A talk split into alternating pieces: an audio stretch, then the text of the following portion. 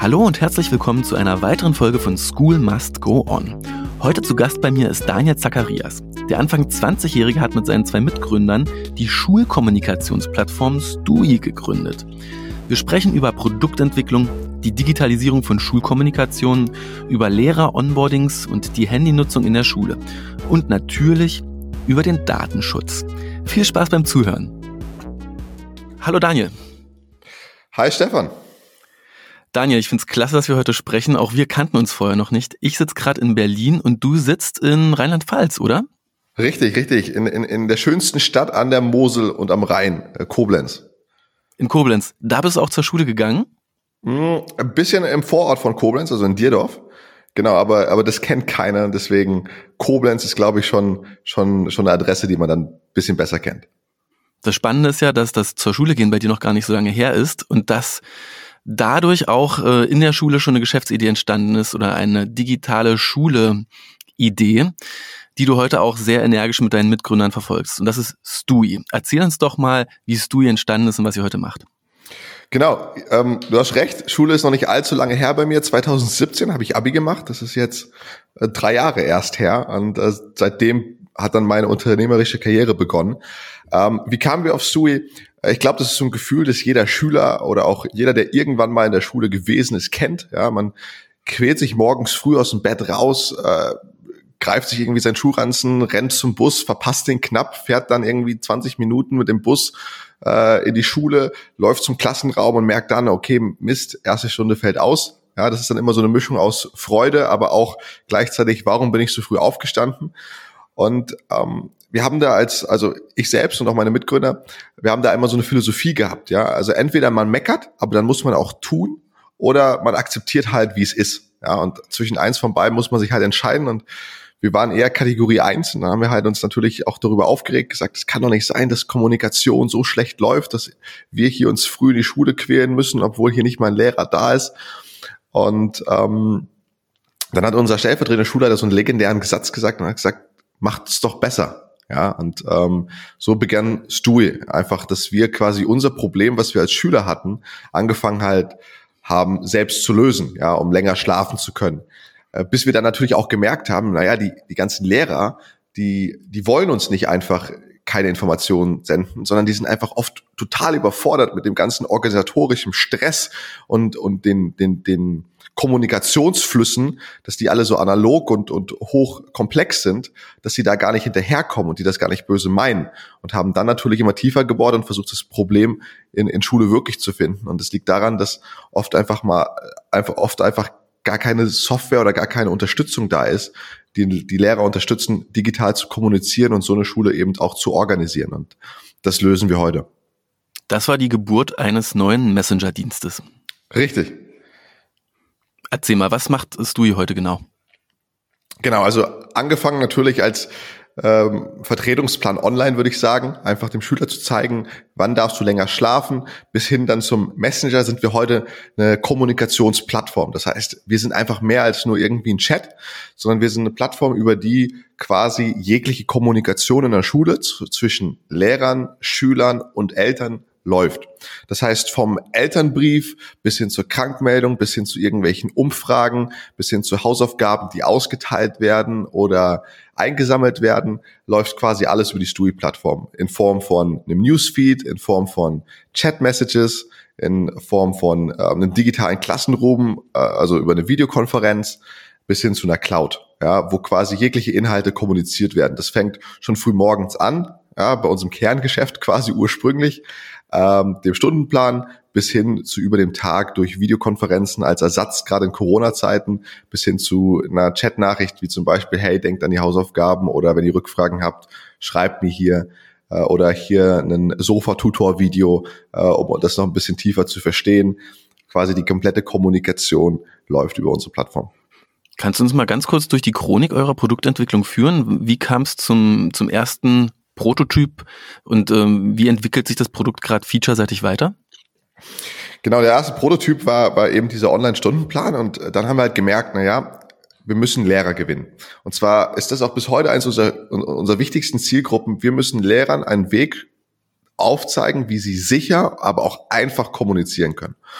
Und das fing dann einfach an mit einem Messenger, ja, weil darüber kann ich halt ganz universell äh, jegliche Zielgruppen erreichen, sei es ähm, sei es Eltern, sei es Schüler mit einer Hausaufgabe äh, oder auch mit Kollegen bezüglich einer Absprache.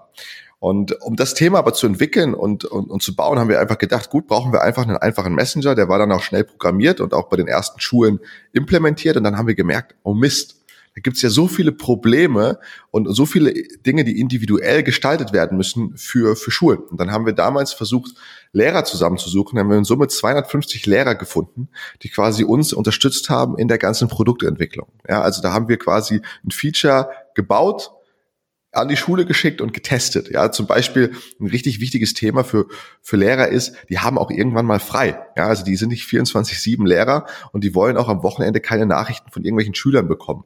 Und eben auch so Einstellungen zu schaffen, dass man dynamisch zwischen einseitiger und zweiseitiger Kommunikation wechseln kann. Als wir dann diesen schulangepassten Messenger hatten, das war dann Mitte 2019, wir sind so Anfang 2019 auf den Markt gegangen, hatten wir knapp die ersten, ja, roundabout 500 Schulen auf der Plattform, haben dann gemerkt, okay, es ist deutlich mehr, was zur Kommunikation gehört, als einfach nur eine Textnachricht.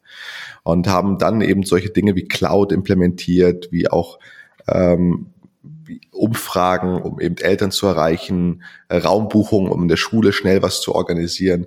Und dann die letzte große Entwicklungsstufe jetzt während Corona mitten in der Krise. Ich glaube, das hat das ganze Land äh, und die ganze Bildungslandschaft verändert. Und da haben wir dann eben auch schnell reagiert und haben quasi digitale Klassenräume in Form von Videokonferenzen ähm, implementiert und uns darauf konzentriert, dass die Anwendung natürlich für jegliche Schul Schulgruppe passt, ja, für Grundschule bis hin zur weiterführenden Schule. Und, und, und wie muss ich mir vorstellen, das als Nutzer jetzt? Äh, ich bin dann in verschiedenen Chatgruppen drin, so ein bisschen wie ich das von WhatsApp kenne. Einmal meinen, meinen Chemie-Leistungskurs, dann aber auch eben als, als Sekundar, Sekundarstufe 1 Schüler eben meine Klasse. Da sind dann alle Lehrer drin, da sind alle Schüler drin und auch die Eltern, alle in einer Gruppe? Du hast individuelle Gruppen und zwar da fängt quasi schon schon äh, ja der der, der die Magie sozusagen ins Stui an. Ja, wie setzt man sowas für eine Schule eigentlich auf? Ja, weil eine Schule 50 äh, Lehrer, 500 Schüler, 1000 Eltern, das sind 1550 Leute, die du alle in den richtigen Gruppen brauchst. Ja, also jeder hat immer Angst, einen riesen Aufwand, das einzuführen.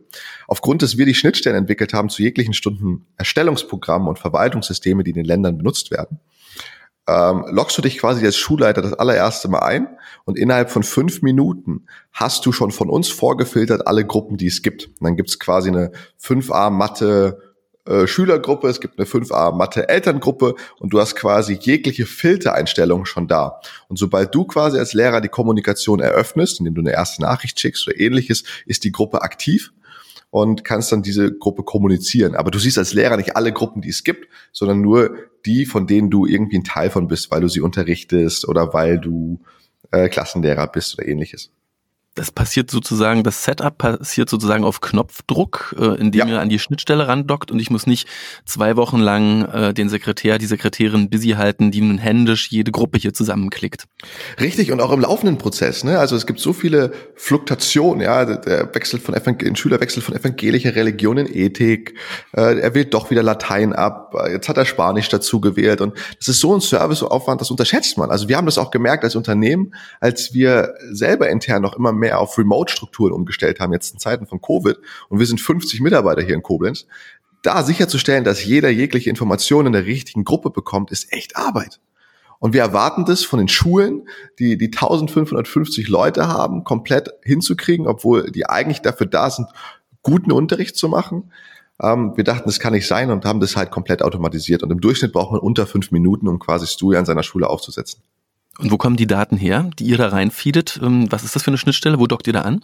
Also das sind unterschiedliche Möglichkeiten. Also entweder ein Verwaltungssystem, die sind pro Land individuell, ja, und werden vielleicht von Bundesländern gestellt oder in einigen Bundesländern gibt es noch verschiedene Anbieter, die zur Verfügung stellen. Also zum Beispiel in Nordrhein-Westfalen ist die LUSD, in Rheinland-Pfalz ist es EDOSIS und so weiter.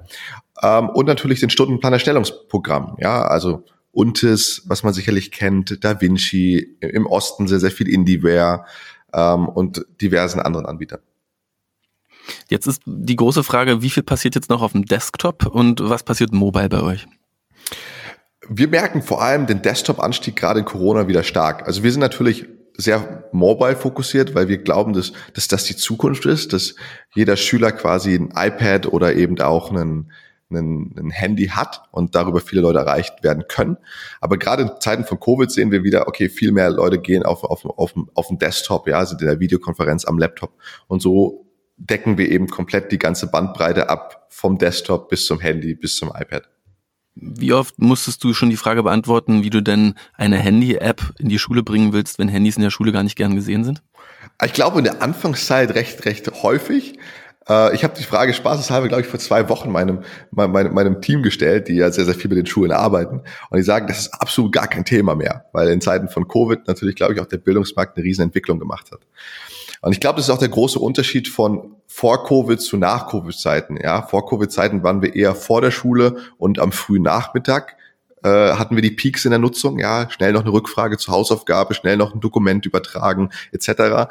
Und jetzt in Zeiten von Covid ähm, stemmen wir einen Teil des ganzen Schulbetriebs über eben unsere Videokonferenzen und Co. Du hast gerade von deinem Team gesprochen. Ich habe gelesen, ihr habt so um die 40 Leute aktuell. Du hast da also innerhalb von zwei Jahren tierisch was aus dem Boden gestampft, mehr als mhm. mehr als jede Bildungscloud, die staatlich entwickelt wird oder jeder Bildungsserver von jedem Bundesland als Team hat. Wie, wie ist das Team strukturiert? Wer arbeitet da so in welchen Teams? Genau, es sind sogar mittlerweile äh, über 50. Also wir, wir, sind, wir sind stark am Wachsen und suchen auch noch weiter sehr talentierte Leute. Ähm, und das Team ist hauptsächlich drin strukturiert. Wir haben einen Großteil an Entwicklern, die wirklich Tag und Nacht an Produkt schrauben und auch dafür sorgen, dass auch in Zeiten von Covid eben die ganzen Dienste auch super, super erreichbar sind. Und natürlich auch ähm, dann als, als tatsächlich zweitgrößtes Team ein, ein Kundenbetreuungsteam oder wir nennen das Customer Success, also Kunden Erfolgsteam und unser Ziel ist es wirklich natürlich, den Kunden erfolgreich zu machen, weil wenn ich die letzten Jahre mir so den Bildungsmarkt angucke, das Hauptthema, warum Schulen uns kaufen, ist, weil sie sicher jeden erreichen. Ja, das ist, das ist quasi, was man sich verspricht, wenn man ein, eine Kommunikationslösung einkauft. Ja, und wenn man dann sieht, dass es dann so, so oftmals veraltete Lernmanagementsysteme gibt, wo man so durchschnittliche Aktivierungsraten von oder Retention-Raten von, von, von 20 Prozent hat, dann ist es zwar ein tolles Produkt und man kann sagen, man hat was, aber man verfehlt das eigentliche Ziel, ja, sicher jeden zu erreichen. Und deswegen haben wir ein Team, das größtenteils darauf fokussiert, wirklich unsere Kunden zu 100 Prozent onzuboarden und aktiv zu halten, so dass das Ziel, jeden zu erreichen, quasi jederzeit und jeden Tag erfüllt ist. Und ähm, ja, der Rest des Teams kümmert sich natürlich auch um äh, die Themen ähm, hier die Mitarbeiter onzuboarden, sich darum zu kümmern, dass die Mitarbeiter bestens versorgt sind und natürlich auch das ganze Backoffice heißt Buchhaltung, Finanzen etc. Das, was du da mit dem Customer Success Team beschreibst, klingt so, als ob du auch ganz nebenbei Deutschlands größtes Lehrerweiterbildungsinstitut führst. Das ist ja sicherlich der Kern. Ganz oft die Lehrer, wenn du sagst Onboarding, die Lehrer weiterzubilden, wie nutze ich das denn jetzt, nicht wahr? Richtig, also wir haben auch schon öfters überlegt, ob wir, ob wir so eine Academy ins Leben rufen, weil was wir im Endeffekt tun, ist, wir sprechen jede Woche mit Tausenden von Lehrern und, und helfen denen quasi. Und das, das ist auch am Anfang ähm, hat man aus einer unternehmerischen Sicht das gar nicht verstanden. Ja, warum baut das Team so ein großes äh, Kundensupport oder Customer Success Team auf? Ja, weil, weil es ist, es ist, es ist teuer, es ist am Anfang nicht, nicht effizient, aber wir, wir wissen halt einfach, wenn unsere Kunden erfolgreich sind, dann bleiben die ein ganzes Leben lang. Und unser Ziel ist es, den Kunden dahin zu führen. Und äh, das ist, was wir über die, die, die Jahre geschafft haben. Und wir arbeiten da mit Lernvideos, die es zu jeder Funktion bei uns gibt, die man sofort aus der App abrufen kann. Wir haben ich glaube, wir machen jede Woche über zehn verschiedene Schulungen zu verschiedenen Funktionen für verschiedene Schultypen, also grundschulspezifisch, weiter für, äh, weiter für weiterführende Schulen, für Berufsschulen und versuchen somit jedem Lehrer das Gefühl zu geben, dass digitale Bildung gar nicht so schwer ist und, und funktionieren kann. Und der Weg rein in die Organisation Schule, ist es dann so, dass dann der eine digital affine Lehrer sagt, oh, ich probiere mal Stui aus in meiner Klasse und ich kann es mal kostenlos ausprobieren und dann gucken sich die anderen Lehrer das im Lehrerzimmer ab und es schwappt dann irgendwann über und irgendwann signed ihr dann die ganze Schule ab? Oder wie, wie ist die Einführung so und welche Rolle spielen da die, die Early Adopter Lehrer und der große Mainstream der Lehrer? Um Ich glaube, das ist ganz, ganz wichtig, um, um die Marke natürlich bekannt zu machen. Deswegen bieten wir auch quasi solche Programme an, auch für, für Leute, die bei uns kein Kunde sind, kann jederzeit eine digitale Schulung kommen bei, bei Stui, weil wir einfach glauben, dass umso mehr Lehrer von unserem Tool wissen und wissen, es gibt eine leichte Lösung, die ich nutzen kann, umso mehr erhöht sich natürlich äh, auch ähm, ja unsere unsere Verkaufsquote, ja, weil äh, vor allem im Schulmarkt ist es so viele reden miteinander und dadurch wächst man sehr sehr stark.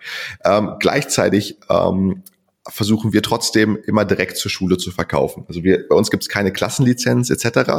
Man kann sicherlich äh, eine Testphase bei uns haben und das mit nur einer Klasse testen, aber im Grundsätzlichen verkaufen wir nur zu ganzen äh, Institutionen, also zu ganzen Schulen und eben aber auch zu ganzen Schulträgern, also zu ganzen Städten, wo wir mehrere 50 oder mehrere hundert Schulen teilweise haben.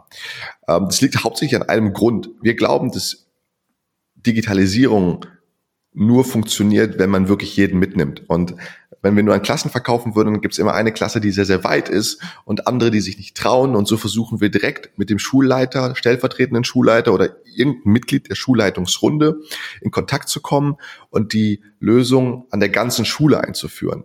Auch wenn das vielleicht für die einen oder anderen eine etwas höhere Hürde ist als für den digital affinen, haben wir trotzdem in der Vergangenheit gemerkt, dass das im Gesamtkonzept besser funktioniert. Und ihr gebt den ähm, Schulen dann wahrscheinlich auch ein Stück weit Guidance und sagt, hey, hier, da gibt's Mittel aus dem Digitalpakt, so und so beantragt ihr das.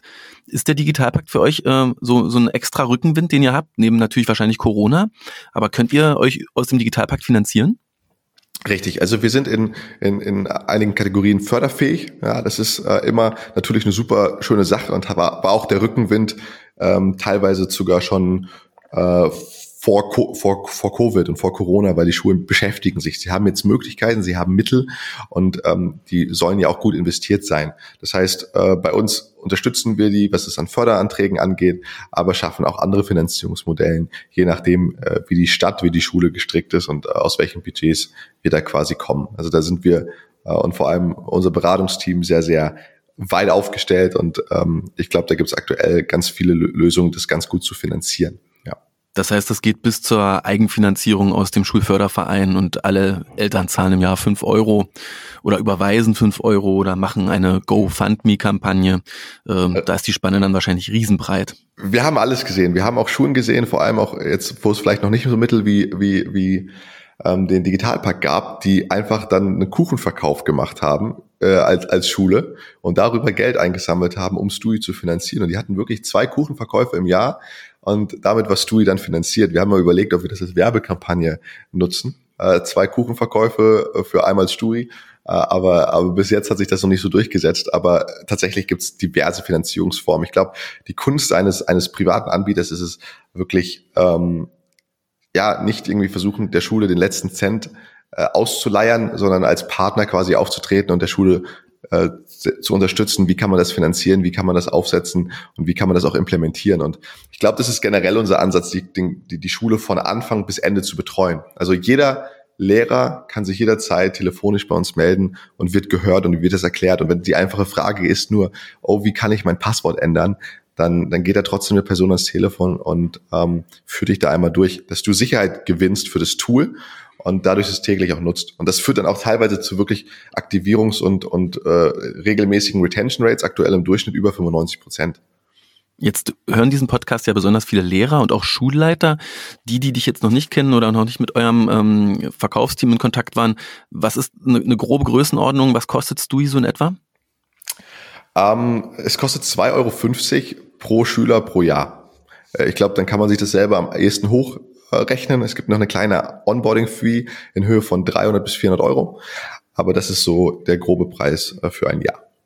Das heißt deutlich günstiger als ein Lernmanagementsystem, deutlich günstiger auch als Administrationsgebühren zahlen an die ähm, Schulcloud, wenn man das noch selber zahlen muss als Schule, was ja bei bei der, bei der HPE Schulcloud der Fall ist. Ähm, mhm. Da seid ihr auf jeden Fall unschlagbar günstig gerade. Wollt ihr denn selbst auch in diese Richtung gehen, ein, ein Lernmanagementsystem zu werden? Ihr seid das ja in Teilen schon, ganz klar. Aber wollt ihr so, so irgendwann auch verstanden werden und bezeichnet werden?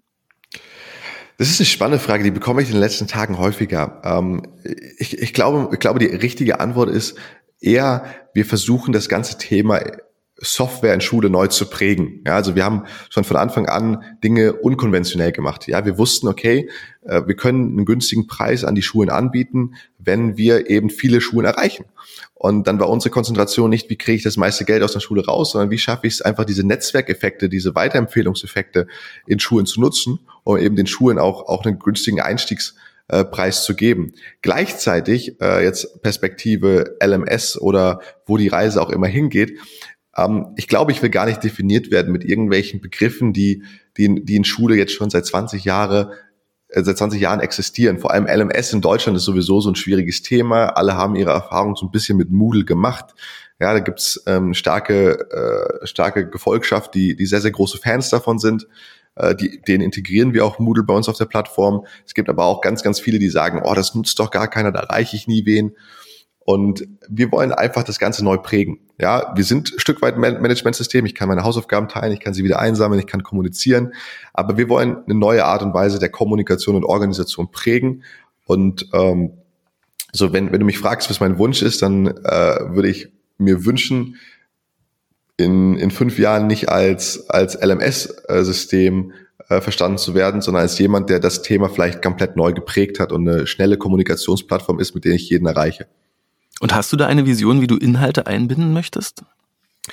Das ist, das ist, das ist das große Thema jetzt. Also wir haben es natürlich geschafft. Jetzt, äh, ich glaube, Stand, Stand äh, diese Woche haben wir jetzt deutlich die 3000 Schulen überschritten. Das ist ja mittlerweile dann schon fast zehn Prozent des deutschen Marktes, also fast jede zehnte Schule, die Stui nutzt. Und langsam ist man natürlich auch mit so einer Nutzermenge am, am, am Start, wo, wo man sich Fragen stellen muss, wie, wie integriere ich Themen, wie integriere ich Content? Und ich glaube, auch eine große Vision von uns ist es eben, diese Brücke zwischen diesen, diesem B2C-Markt und dem B2B-Markt zu schlagen. Weil wenn ich mir so anschaue, was in der, in der Landschaft da ist und auch was, wer hier alles im Podcast schon vor mir da war, äh, das sind ja unglaublich viele spannende Tools. Ihr mit Sofa-Tutor unterwegs, aber auch, auch andere Content-Anbieter, die jetzt gerade Vollgas geben, auch in Zeiten von Covid bestmöglich Unterricht zu gestalten. Und ähm, ich würde mir wünschen, die Brücke zu sein äh, selber Content, glaube ich, ist, äh, da sind wir einfach nicht gut drin. Wir wissen, was wir können und wir wissen auch, was wir nicht können. Aber die Brücke zu schlagen zwischen den Content-Anbietern, die vielleicht schwerpunktmäßig jetzt im Nachmittag sind und die einen Teil des Vormittags zu machen, äh, das wäre, das wäre meine Vision. Du sagst jetzt, zehn Prozent der Schulen letzte Zahl, die ich gelesen habe, waren, glaube ich, 1000 Schulen. Das heißt, da war Rekordwachstum in den letzten Monaten, auch völlig verständlich. Du rettest ja. damit ja wirklich vielen Schulen den Allerwertesten, jetzt einfach hinzugehen und zu sagen, du vernetzt alle, du lässt alle miteinander kommunizieren. Es läuft eben nicht über E-Mail, sondern ich kann eben ganz ja. toll erkennen, wer hat welche Nachricht gelesen, auch sehen, welche Schüler lesen sie nicht, welche Schüler haben vielleicht keine Connectivity oder kein Gerät zu Hause, kann viel mehr machen als mit E-Mail. Zehn Prozent aller Schulen kamen die alle auf euch zu? Oder geht ihr hin und sagt, na ja, manchmal muss Innovation eben auch vermarktet werden, auch im Bereich Schule. Und da muss man halt mal anrufen, mal vorbeifahren, mal eine Videokonferenz anbieten. Wie läuft es bei euch? Wie schafft ihr Innovation in diese Schulen zu bringen? Also das ist auch, auch eine, eine, eine lange Lektion gewesen. Ja, wir sind im ersten Jahr 2000 Anfang 2019 da haben wir hier damals fünf äh, fünf Autos ge geleast und sind quasi von Schule zu Schule gefahren und haben das Ganze quasi quasi so gemacht. Wir haben schon Mitte 2019 und das war natürlich ein riesen riesen Vorteil auch in in Zeiten von Covid komplett auf digitalen ja Vertrieb auch umgestellt. Ja, weil wir sagen wir können keine digitale Lösung sein und dann trotzdem wie der Postbote äh, vorbeikommen. Ja, und haben dann quasi äh, investieren viel Geld in Vermarktung, investieren viel Geld auch wirklich in in Content der Vermarktung, also dass wir wirklich sagen, okay, wir machen Schulungen, wir machen Webinare. Äh, in 2019 haben wir viele Vor-Ort-Kampagnen gemacht. Ähm, wir investieren wirklich Geld, dass jeder Lehrer sich bei uns quasi melden kann. Bei uns heißt das Kurzberatung und wir nehmen uns eine Stunde Zeit mit der Person, sprechen über die Schule, verstehen, okay, was, was, wo ist das Problem? Können wir helfen? Können wir nicht helfen? Und dann zu sagen quasi, ja, das ist unser Angebot oder nee, da macht es vielleicht keinen Sinn, mit uns zusammenzuarbeiten. Und äh, so läuft der digitale Prozess. Das heißt, man sieht meistens irgendwo eine Werbung von uns, kommt auf uns zu, sagt, hey, ich würde würd mir das gerne mal anhören. Ich, ich würde einfach auch mal gerne meine Situation schildern und dann buchst du bei uns eine Kurzberatung. Und dann einer unserer Experten, die sich jede Woche mit mehreren Schulen, mehreren hundert Schulen mittlerweile äh, unterhalten, ähm, redet dann mit dir und äh, versucht herauszufinden, passt du für dich, kannst du ihn Mehrwert erreichen? Und wenn ja, wie? Äh, oder halt eben nicht. Und ähm, ich glaube, durch eine ganz große Menge Ehrlichkeit zu sagen, wann es passt und wann es nicht passt, ähm, konnten wir uns auch mittlerweile Namen machen, dass eben wirklich der Großteil unserer Kunden wirklich auf uns zukommt, entweder komplett neu oder über Weiterempfehlungen. Und da sind wir natürlich besonders stolz äh, drauf. Ja, du hast jetzt mehrfach gesagt, ihr investiert Geld, ja, investiert Geld, um die Marke, das Produkt nach draußen zu bringen, aber dabei eben auch Schule zu verändern. Das möchte ich auch nochmal betonen. Yes. Ich habe recherchiert, äh, ihr, ihr nehmt im Grunde das Risiko auf eure Schultern, deutsche Schulen zu digitalisieren und ihr nehmt Geld auf von Investoren, Landesbank, Bundes, äh, bundeseigener Investor, grob ja. glaube ich zwei Millionen Euro, die schon reingeflossen sind. Ähm, ich gehe davon aus, das war auch nicht das letzte Mal, dass ihr sagt, ihr investiert Geld von außen, um eben schneller zu wachsen und mehr Gas zu geben, oder? Richtig. Ich, ich glaube, es braucht eine Lösung jetzt. Es braucht eine Lösung jetzt für die Schulen. Ich glaube, die, die, die Zeit ist reif. Und äh, wir hatten, wir haben in 2019 einmal Geld eingesammelt. Das waren äh, zwei Millionen äh, in Summe. Und es äh, folgt ähm, auf jeden Fall nochmal eine deutlich größere Runde in, in Quartal 1, Quartal 2 nächsten Jahres, äh, um eben noch mehr Schulen zu erreichen und auch vielleicht Schulen auch außerhalb Deutschland äh, zu erreichen. Also auch die umländischen Länder werden oder hören jetzt schon von uns und werden noch mehr von uns hören. Das bringt uns noch zu einer spannenden Frage, äh, die richtig spannende Frage, Datenschutz.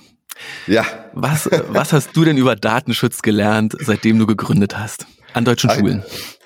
Äh, viel, viel. Ich, ich, ich glaube, ich habe mehr Datenschutzverordnungen in meinem Leben gelesen, als, als ich äh, Stunden Unterricht in der Schule selbst hatte in den letzten, in den letzten ähm, zwei, drei Jahren. Aber ähm, das im Kontext zu halten, es sind immer zwei große Begriffe. Ja, also es gibt einmal das Thema Datenschutz. Ich bezeichne das oft einfach gerne auch als, das ist die Hausaufgabe, die müssen wir erledigen. Es gibt Vorschriften pro Land, sind die auch ein bisschen individuell, die sind schwierig zu erreichen, die sind sehr, sehr hoch gesteckt. Ja, keine amerikanischen Anbieter und Co. Das ist auch Arbeit für uns. Also zum Beispiel äh, andere Startups setzen auf sehr innovative Technologien wie Amazon Web Services, Microsoft etc. in der Serverstruktur zum Beispiel. Äh, wir müssen das alles selbst bauen, einfach um diese Datenschutzbedingungen wirklich allumfassend ähm, allumfassend ähm, ja einzuhalten. Wir sehen das aber auch als als Chance, ja als Chance, sich da als deutscher Anbieter äh, sehr, sehr stark abzusetzen und, und sehr, sehr stark zu sagen, wir halten diesen Datenschutz einfach eben kompromisslos ein. Keine Dienste von, von dritten amerikanischen, sondern komplett deutsche Server, deutsche Dienste und eine komplette Transparenz auch für die Schule, wo, wo wandern die Daten. Was auch spannend ist, wir haben aktuell viel in Frankreich zu tun und, selbst die Franzosen finden das ein, ein extrem starkes Argument, äh, um, um unsere Lösung zu kaufen, weil wir auf deutschen Servern liegen. Weil die sagen, wenn du es geschafft hast, in Deutschland die, die ganze Bürokratie und die Sicherheit einzuhalten, wird schon sicher sein. Ich glaube, es gibt auch ein zweites äh, entscheidendes Thema und das ist das Thema Daten, also das Datenschutz. Das ist einmal ja, Datenschutzkonformität, so, das ist die Hausaufgabe und auf der anderen Seite ist es auch die Sicherheit für den Lehrer. Und ich glaube, das ist sogar das viel wichtigere Thema, das oftmals eben nicht durch unser Gesetz geregelt ist. Ne? wie sorge ich dafür, dass kein Mobbing auf meinen Plattformen stattfindet? Wie, wie schütze ich Schüler davor, sich eben irgendwie nicht mit meiner, seiner Schul-E-Mail-Adresse äh, in, in einem Pornoportal anzumelden, was es tatsächlich gibt, ja? Oder äh, wie schaffe ich es auch, den Lehrern eine Sicherheit zu geben, dass es eben keine Missbrauchsvorwürfe gegen ihn gibt? Das sind jetzt so ganz Tabuthemen, darüber wird nicht oft geredet, aber es ist ein massives Problem in Deutschland. Also äh, allein sexueller Missbrauch, dass irgendwie äh, Lehrer Nacktbilder zugeschickt bekommen, etc das ist, das ist ein massives Problem. Und wir haben halt auch uns beschäftigt, wie schafft man diese Datensicherheit für den Lehrer? Wie kann der Lehrer sich wirklich echt sicher fühlen? Oder die Eltern sich echt sicher fühlen, dass der Schüler auf der Plattform ist? Und ich glaube, sich viel mit dem Thema zu beschäftigen, ist, ähm, ist nicht nur unsere Hausaufgabe, sondern ist unsere Pflicht, dem Lehrer eine sichere Umgebung zu schaffen, dem Schüler und den Eltern eine sichere Umgebung zu schaffen. Und das ist nicht nur durchs Gesetz geregelt, sondern das ist dadurch, Gesetz, dadurch, dadurch geregelt, dass wir uns viel mit Schule beschäftigen, viel versuchen, die Ängste zu verstehen und die eben zu lösen. Stark. Daniel, vielen Dank für diese super unterhaltsame, super spannende halbe Stunde. Ich wünsche euch viel Erfolg. Ich hoffe, wenn wir wieder sprechen, dann seid ihr 100 Mitarbeiter und das wird nicht allzu lang dauern. Und alles Gute. Bis bald. Bis bald. Ciao. Danke dir.